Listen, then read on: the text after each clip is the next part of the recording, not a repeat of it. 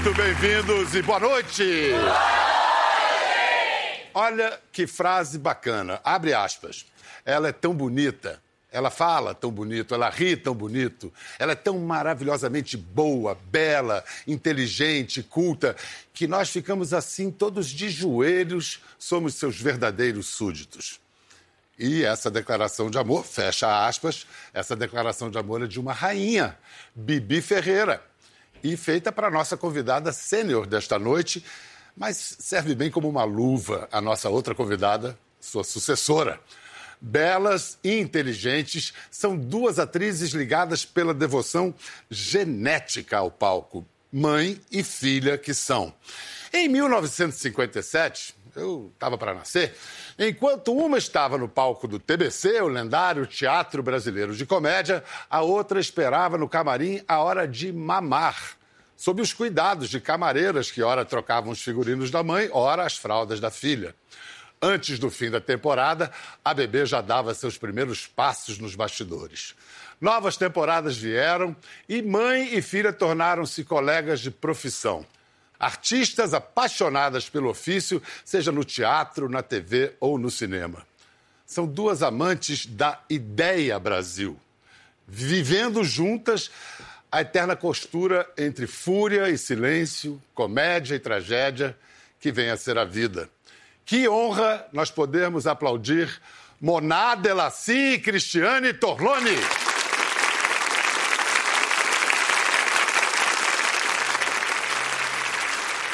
Que delícia, mãe e filha. Não é sempre que vocês estão juntas assim, não, né? não.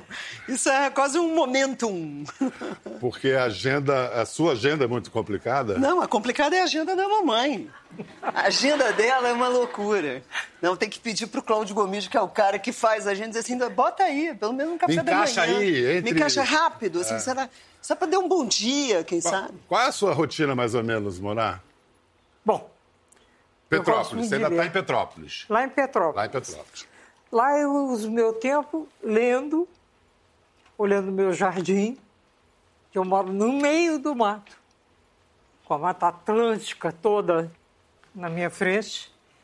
E escreve livros sem parar. E escreve né? livros É isso sem que ocupa parar. a agenda, né? Você, como escritor, sabe o que acontece, né? Você ainda escreve a mão e o Geraldo, seu marido, Exatamente. Geraldo Mateus, marido de Monar, há 65 anos. Perdi a Aham. conta, tá certo. É, tá certo. E aí ele passa para computador?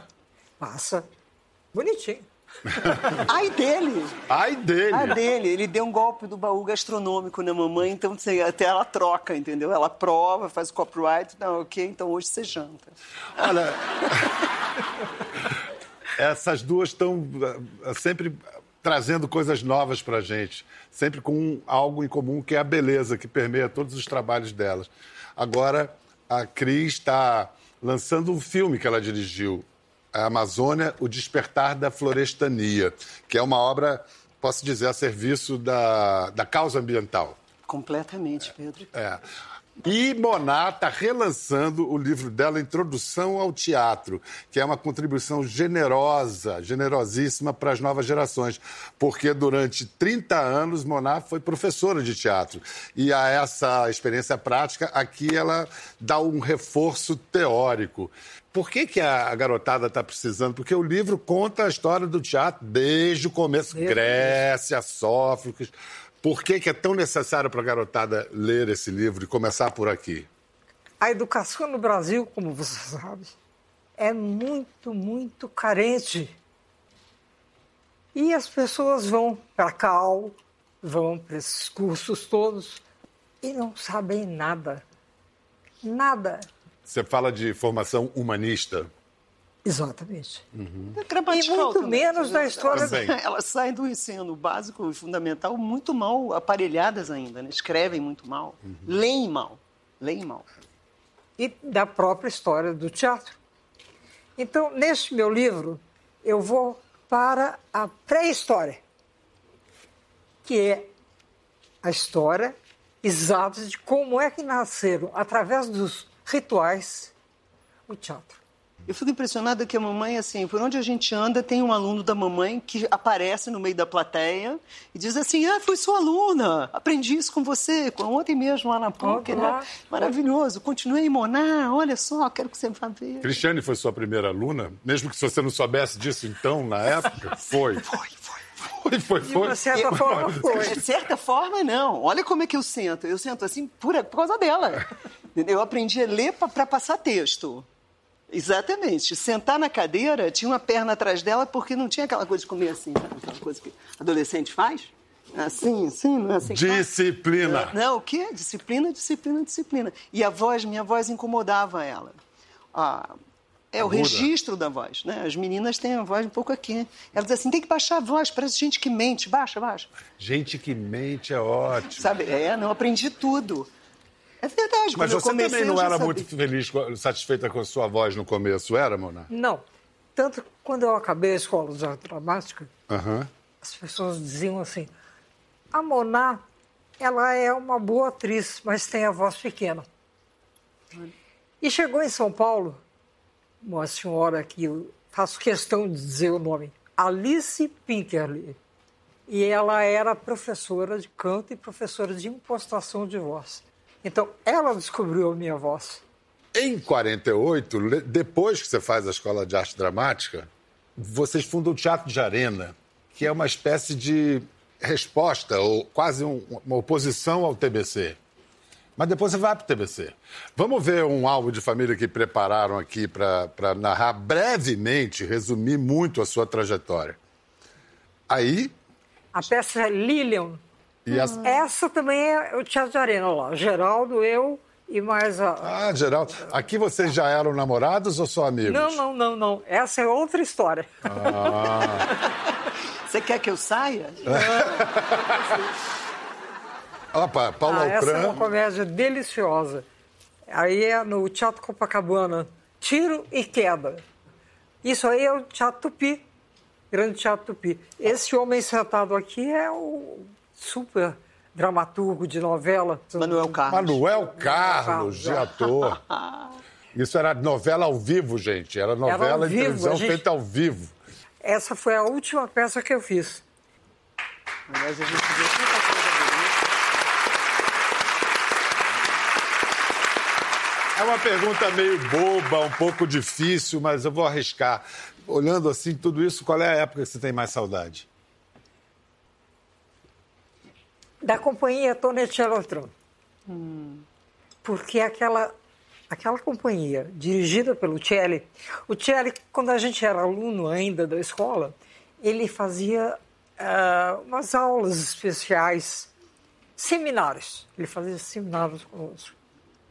E uma vez eu fui fazer a Julieta, a cena com a ama. Sabe o que, que ele disse para mim? Parece uma débil mental. É um italiano, gentil. Amorosos, é, é Eu quase amoroso. eu. Eu chorava lágrimas desse tamanho, assim, assim, pode chorar, tá muito ruim. Ah, É, E era um homem irresistível, um galã, Nossa, ele era maravilhoso. encantador. Minha mãe me contou coisas dele. É.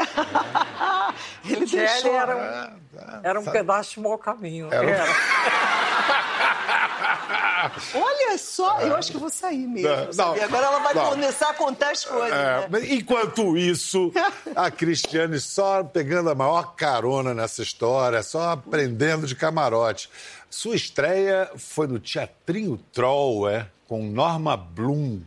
Pois é. Sempre precisam de uma princesinha, né?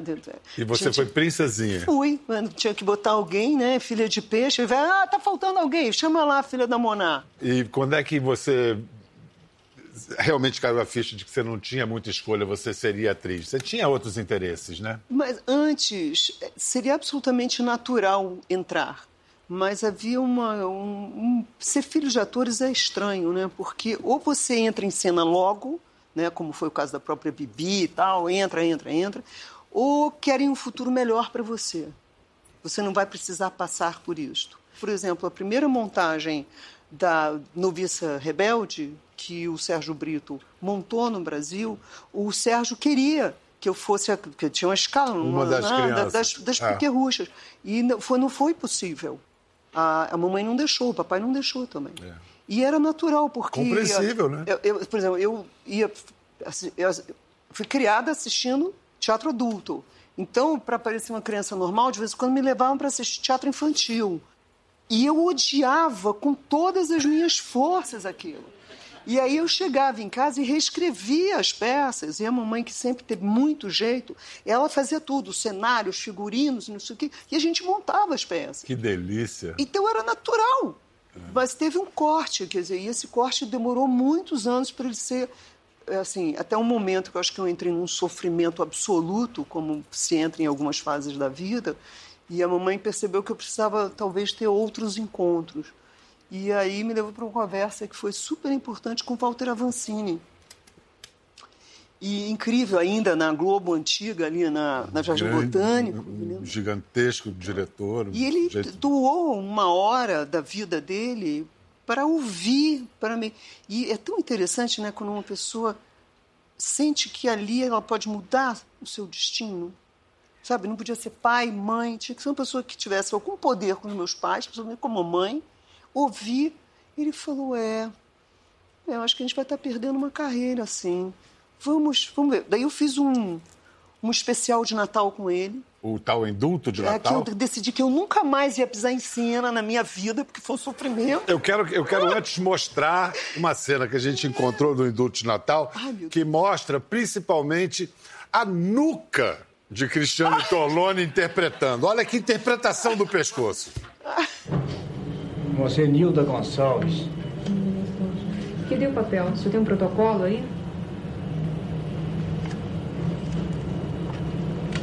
Um momentinho, sim.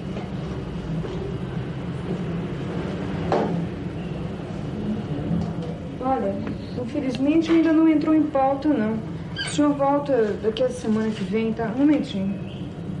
Eu quero saber se, se ela vai sair antes do Natal. Ainda não entrou na pauta, meu amigo. Mas o que é que eu posso fazer para ela sair? Eu acho que só pode mesmo esperar. Querido Joel Barcelos. É.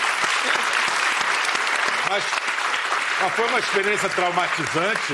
Que que... Porque nós gravamos, é, é, nós gravamos é, em loco num lugar onde as pessoas, os familiares, iam mesmo para saber se os seus é, filhos, netos, sobrinhos. É, no, no, próprio presídio mesmo? Era, era um lugar. Era horrível e a tensão das pessoas, eu fui ficando completamente travada porque não tinha menor. Até hoje é difícil você gravar. Vai gravar num presídio para ver se, qual é o distanciamento que você é, consegue. É tremendo. Ou num é hospital. É pesada, a atmosfera é muito pesada. As pessoas estão ali sofrendo, chorando. É, é de verdade, tudo é de verdade. E eu fui travando, e o Walter foi ficando muito bravo comigo. E naquela época eles eram bravos e gritavam, falavam coisas assim, fortes mesmo. É. Mas foi essencial, porque foi uma experiência que ela deixou um, um, sei lá, uma semente Aí depois eu fiz um curso com Jaime Barcelos, eu fui para os Estados Unidos, e ali sim. O, o, curso do Jaime era tão bom que na banca tinha Jô Soares, Ruth de Souza, sabe? Tinha gente, a Glorinha Botmilha, e pessoas que eu tenho até hoje as notas dizendo: não desista. E ali, então, você sacou que você era um bicho de teatro, Cara, bicho de pau. Foi um raio, foi um raio, foi uma coisa completamente assim, metafísica. Eu senti, foi um, um texto do Antônio Bivar. Abre a janela e deixa o ar puro e o sol da manhã entrar. Isso, fiz dois é. papéis. Sabe, faltou alguém? Alguém ficou uhum. com muito medo, não foi? Eu tive que fazer outro papel. Uau.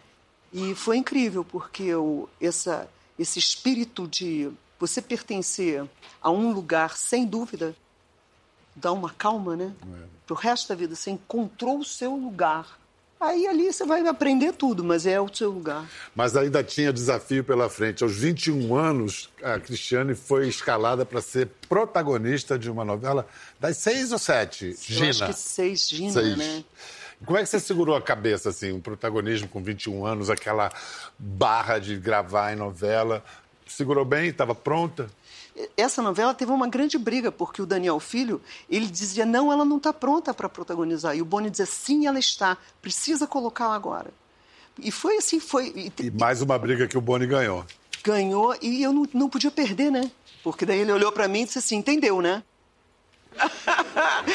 e, mas você vai achando em você é, lugares... É, a que você pertence. Então, quando você descobre que você é um protagonista, você vai cuidar disso para o resto da sua vida.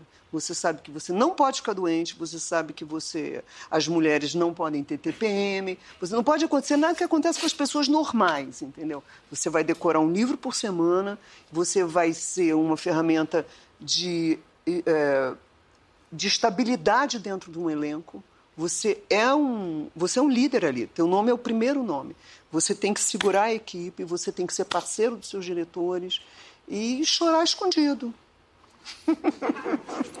Bonito. Monaco, vocês viram, foi uma pioneira de televisão, também é, fez novela. Vamos lembrar uma em que ela se esbaldava. Champanhe, do Cassiano Gabos Mendes, o ano de 83. E essa daqui, na comédia. Muito bem. Mamãe, mamãe, como é que você acha que eu tô? Tá meio pálido. Eu acho que você precisa um pouquinho mais de maquiagem. Vamos, cavalinho, vamos lá. Claro que não. E eu, mamãe? Você? Ah, eu acho melhor aquele teu vestido preto, aquele de babado. Ma- Como de preto, mamãe, pois a festa é a cores. Uai, e preto não é cor? Mentira, Antônia, você tá ótima. Ah, tá louca. Posso dar um palpite? Não! Poxa. Bom, então eu acho que eu vou ler o, o meu livro, A Queda do Império Romano. Boa festa pra vocês, hein? Tem que ter dignidade, Biel. Fala aí. Tem que ter Tem dignidade. que ter dignidade. A gente penou para encontrar uma cena, uma cena sequer, em que essas duas contracenassem. A gente encontrou, mas foi a única. Dona Garizela, é um prazer enorme tê-la conosco. Você tá boa? Bem? É, Vitório, Não foi você devendo. ela esteve na primeira discussão? Ah, ou então apoio moral. Pois é, estamos precisando de todos. E vocês estão hospedados aqui? Só os que não fizeram parte da primeira discussão.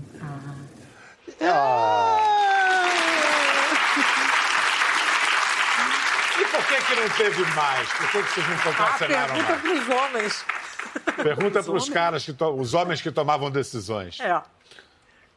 É engraçado isso, né? Não aconteceu. É muito triste. Ô, mamãe, mas a gente chegou até aqui hoje. O Pedro chamou a gente. É, agora vocês estão Olha aqui. olha, a gente tem que Sim, sim, mas eu estou dizendo a verdade. É verdade. É muito triste. Então, olha só, vamos falar de coisa boa, então. Vamos fazer a brincadeira do álbum, como a gente fez com a Monaco, com você, Cristiane. Vamos ver. Eita, vamos ver. Vamos ver. La Torlone. As Preciosas Ridículas. Estreia, estreia no teatro profissional e estreia da Marília Pera como diretora. Lágrimas Amargas de Petra Von Kant, você entrando... No lugar de Renata. Sorrah. É. Bárbara, encontro com a Sim. Fernandona. Ah, o Bogos. Isso é Tilvânia. Tilvânia. Lindo. Nossa, grande encontro também. Só encontros, mas... Raul. Grande encontro. Raul Cortez. Esse é o Lobo? O Lobo de Raiban. Prime- Meu primeiro encontro com Posse também.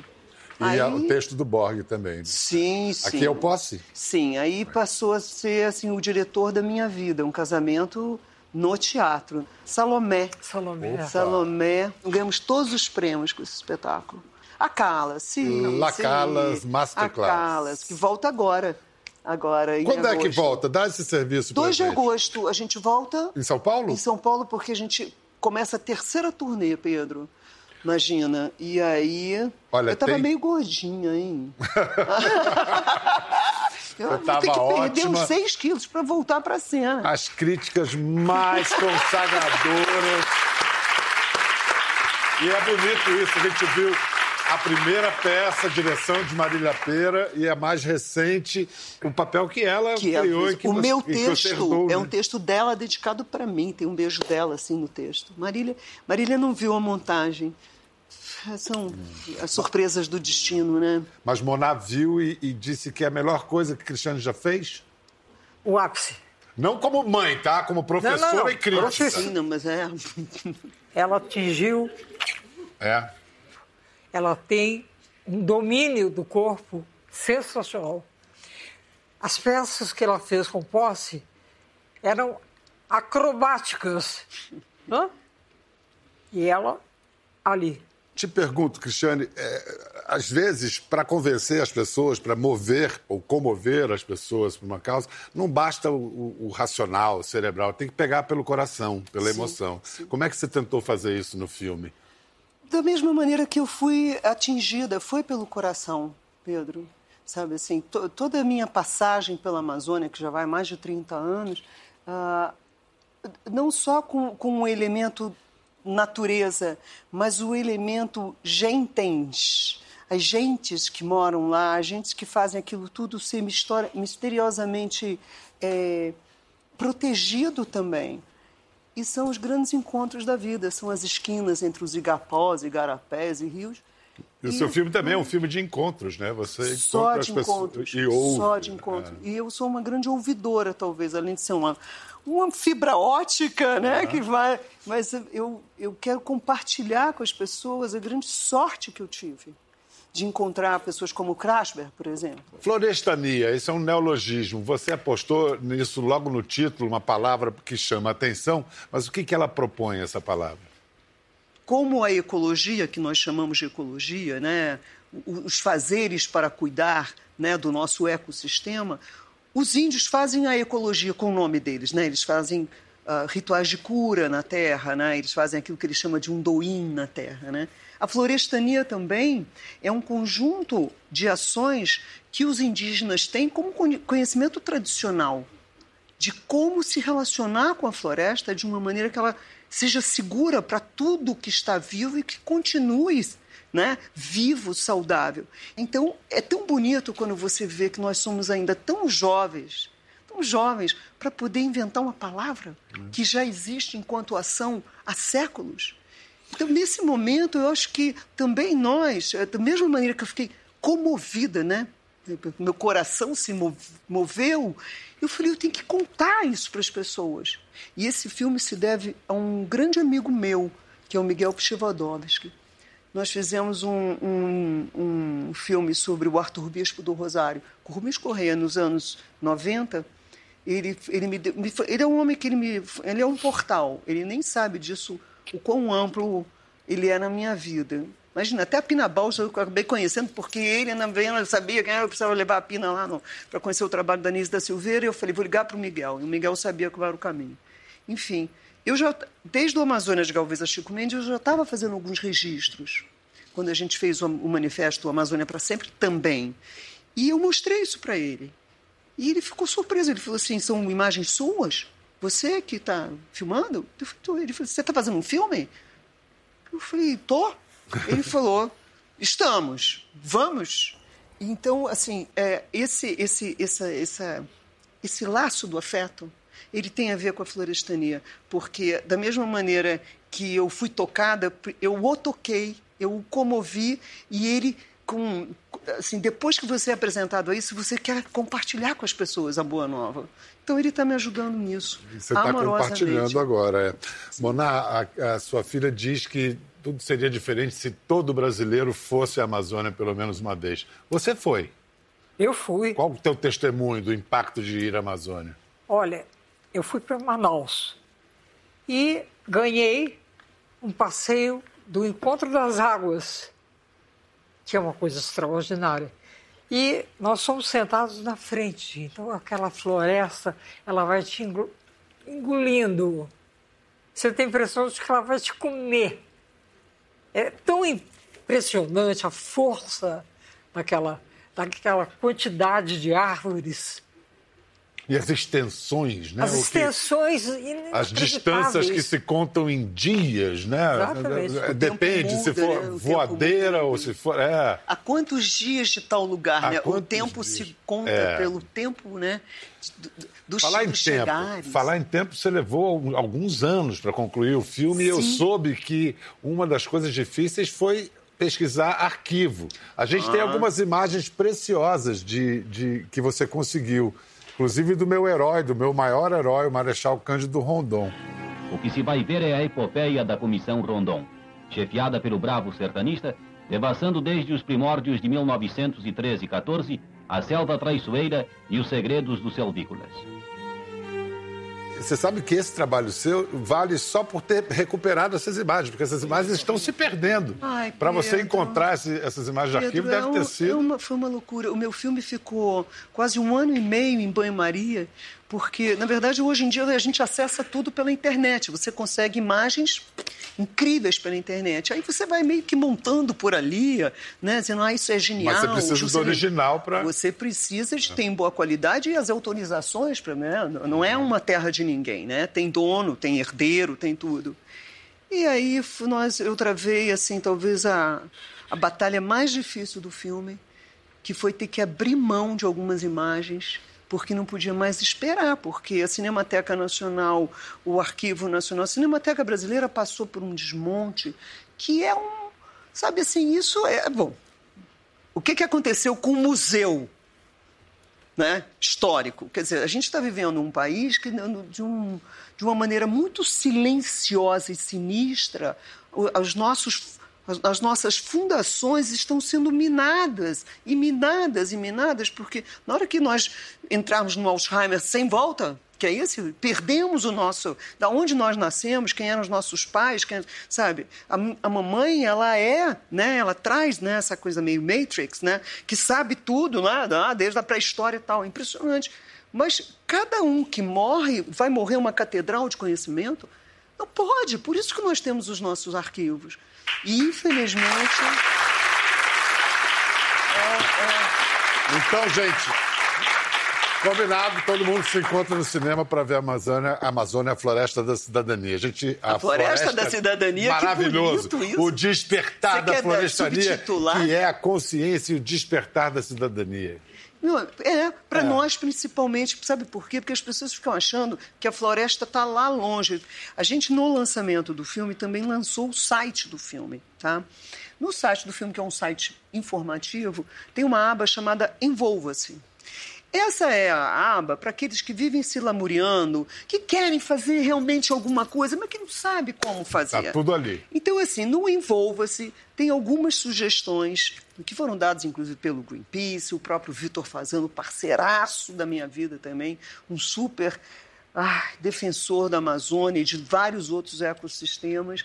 Sim, são várias, ah, várias instituições que né, eh, chancelam essas sugestões. Então, envolvam-se, por favor. Queria falar de um episódio trágico da sua vida. Desculpe abordar esse assunto, mas essa- eu acho que não, não tem como fugir disso. Ah, em 91, um filho da Cristiane Guilherme morreu aos 12 anos de idade. Ela foi para Portugal, foi para Portugal com seu outro filho, Leonardo. Foi para Portugal com que foi para Portugal fugir, foi para Portugal tentar buscar um novo sentido para a vida. O que foi a saída para lá? Pedro, é assim, eu fui criada de uma maneira para não temer grandes emoções. E o luto faz parte da nossa vida. A gente não tem que ter vergonha, né? Porque a dor, ela de alguma maneira humilha as pessoas, né? Dor, fome, né? humilha as pessoas. Você se sente humilhado porque você está exposto. Mas não temer o processo natural dos sentimentos é muito importante. Então, eu precisei me recolher Sabe assim, eu, eu não fui para Portugal porque eu achei que aquilo estava sem oportunidades, o Brasil está um caos, eu vou mudar para Portugal. Não, eu, eu tinha ido a Portugal ah, no próprio, em 1991, para apresentar um show eh, de rock, naturalmente, e um show de verão, e nessa época ainda não existiam os celulares, mas eu falava com as crianças todos os dias e tive a oportunidade de, assim, de visitar, me encantar. E aí eu me lembro que eu falando com o Guigo, ele perguntava, mãe, como é aí? Eu falei, filho, é uma delícia, assim, umas... são cidades que não, não são engradeadas, as, as crianças brincam na rua, você não tem uma sensação assim de tanto, sabe, tem que estar. As, as crianças estão soltas. Aí ele perguntou assim: tem muita loja de brinquedo? Eu falei, tem, porque de uma maneira muito afetiva, o português é muito afetivo. Aí ele, que língua fala? Eu falei, o português fala português, filho. Aí ele falou, quer dizer que se eu for para aí todo mundo vai entender o que eu falo? Sim, vai, porque eles viajavam muito comigo para fora. Uhum. Eu tinha sido casado com um artista plástico, Pizarro, então a gente foi para a Alemanha tal, então eram outras línguas. Ele falou, ah, mãe, então vamos conhecer Portugal, me lembra? O Léo também se animou. Então, quando o, o raio caiu, uh, e eu percebi que até por amor, né, as pessoas que estavam à minha volta queriam que eu ficasse boa de alguma coisa. Você tem que ficar bem, é como se parece que você está deprimida, você tem que ficar alegre. E eu me vi num show. Fui levada por amigos num show. Dois meses depois, uma coisa assim, eu falei, meu Deus, isso é. Eu vou morrer aqui dentro. Eu, eu preciso, sabe, eu houve uma decomposição interna, assim, meu coração, sabe, ele, se acontecer alguma coisa, eu nunca mais vou poder entrar em cena, inclusive. Porque eu, você pensou em nunca mais entrar em cena? Não é que você pensa, porque da, da onde vem essa força de você rir, chorar? Né? Você, você tem que ter uma integridade mental. A integridade mental, como dizia a Anice da Silveira, ela está na, tua, é, é, na tua unidade e harmonia emocional, né? Você se desfaz emocionalmente, você pira, pira, pira mesmo. Então, assim, é, foi muito importante naquele momento um resguardo. Então, nós fomos, sabe, tentar juntar as nossas pecinhas, ficar muito mais juntinhos a gente. Juntar e foi o que a gente os, fez. Juntar os Ficamos lá três anos, assim. Eu levei uma mala de livros e, e peças e objetos de são os nossos sonhos. Eu sei que você tem o sonho do Rondon, então você deve estar guardando uhum. numa, numa caixinha muitas coisas que um dia você vai dizer assim: agora eu vou fazer esse projeto. Uhum. E eu já tinha algumas coisas, assim, pesquisas, os poetas malditos, e coisas que eu queria fazer. E aí comecei a me corresponder com o Posse e ele falou assim: mas isso é um espetáculo, a história do filme. Aí eu falei, José, mas eu preciso de você. O que, que ele fez? Ele mudou para Portugal. Ah, que amor.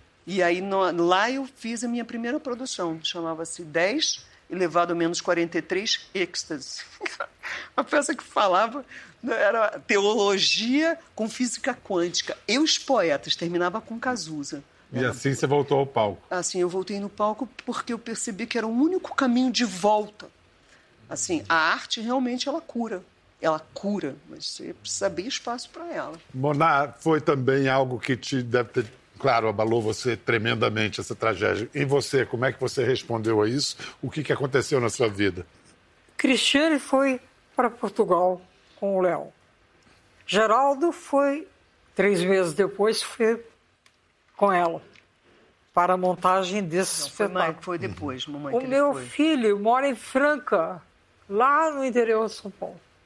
E eu fiquei sozinha numa, nessa casa de Petrópolis. Uhum. Então eu me fechei. E um dia bate na porta e vem a empregada, tem um moço aí querendo falar com a senhora. Diz a ele que eu não recebo ninguém. Não, mas ele tá. Monar, eu preciso falar com você. Era o Cláudio. Né? Os anjos vão aparecendo, entendeu? Porque ninguém fica Era sozinho. Era o Cláudio né? propondo que eu começasse a dar aula de teatro. Mas eu nunca dei aula de teatro. O diploma da escola me dá o direito de eu dar aula de teatro, mas eu nunca dei. Ele armou tudo. E você se descobriu uma professora nata. É. De repente, eu me vi uh, felicíssima dando aula. Então, eu adorava escandalizar de vez em quando. Uá! Abrir, abrir cabeças. É, eu aprendi inglês por causa do Mick Jagger, que ela me apresentou Ah, ela te apresentou ao Mick Jagger? O, não, não, o Mick Jagger não, mas aos Beatles também. Eu, eu era bem garotinha e fui aprender inglês por causa disso. Ela já escandalizava não, bastante. E mais um exemplo de cura pela arte, o que ela está descrevendo sim, aqui. Você saiu da, da tragédia pela arte. Moná, do alto dos seus 90 anos, você já testemunhou um bocado de história do Brasil. O que você vê nesse nosso horizonte atual? Assustador. Cristiano já falou aqui que as nossas bases, aquilo que a gente construiu com tanto sacrifício, estão sendo corroídas. E eu não vejo da parte da sociedade raiva, revolta, vontade de ir para as ruas, sacudir, pegar esses corruptos e Enfim, eu sou meio melodramática.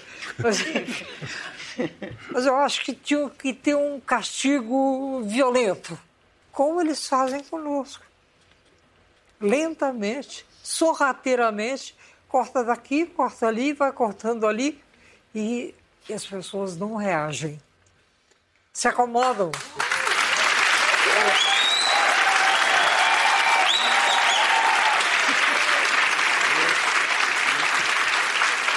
Vocês são uma família de longevos. Você está se preparando para chegar aos 100, né? Porque já teve gente que viveu 104, 105, não é isso? Por aí.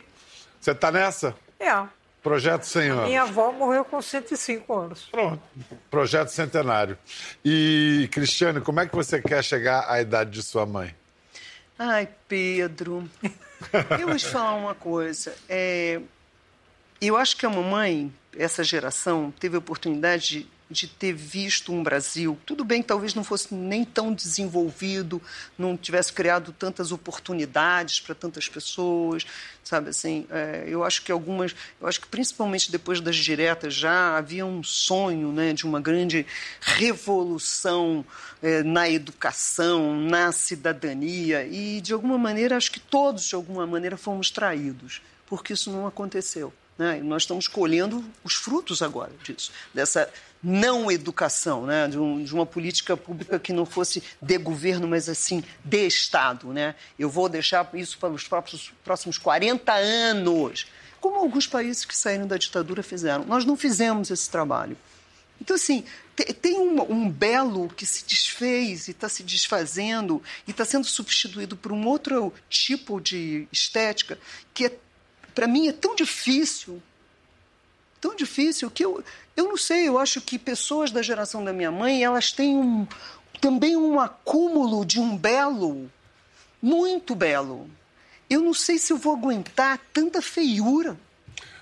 Sabe assim, por quanto tempo você. Talvez por isso que eu lute tanto pela Amazônia, porque ali você você tem o belo, você tem o bom, você tem o justo, né? Você tem o Tiago de Mello falando ali, hum, né? Das... Então, assim, talvez eu, eu esse, esse, esse chamado que eu senti pela Amazônia, talvez fosse um chamado para me manter viva. Então, eu vou continuar viva, porque ali eu sinto que tem o belo. Porque, assim, a gente anda pelas cidades e você diz assim, gente, mas é muita feiura, é muita feiura. Mas o ofício de vocês, o que vocês vêm nos dando e continuam dando e darão, é produção de beleza. E, por favor, a gente quer agradecer a vocês por toda a beleza que vocês nos dão e continuam dando. E você tem 30 anos para chegar à idade de sua mãe. Então, produza 30 anos de beleza aí, que já vai dar uma. uma Mas só produz se produzir junto. Aí é que Vamos tá. lá. Porque tá senão... Obrigado, obrigado, obrigado. Até a próxima! Quer ver as fotos e vídeos que comentamos aqui? Entre no Globoplay, busque a página do Conversa e assista o programa na íntegra. Até a próxima.